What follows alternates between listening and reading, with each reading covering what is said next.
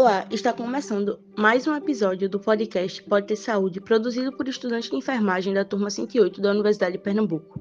Eu sou Beatriz Caetano e hoje vamos falar um pouco sobre o alcoolismo e os fatores de risco cardiovascular.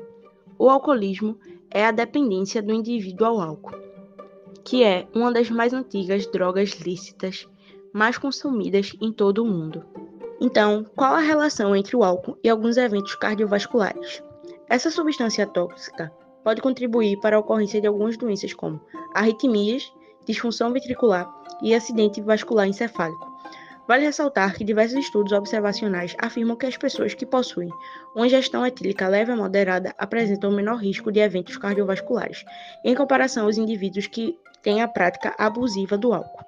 Então, é muito importante que pessoas com problemas com álcool devem sim procurar ajuda de profissionais de saúde para tratar a sua doença.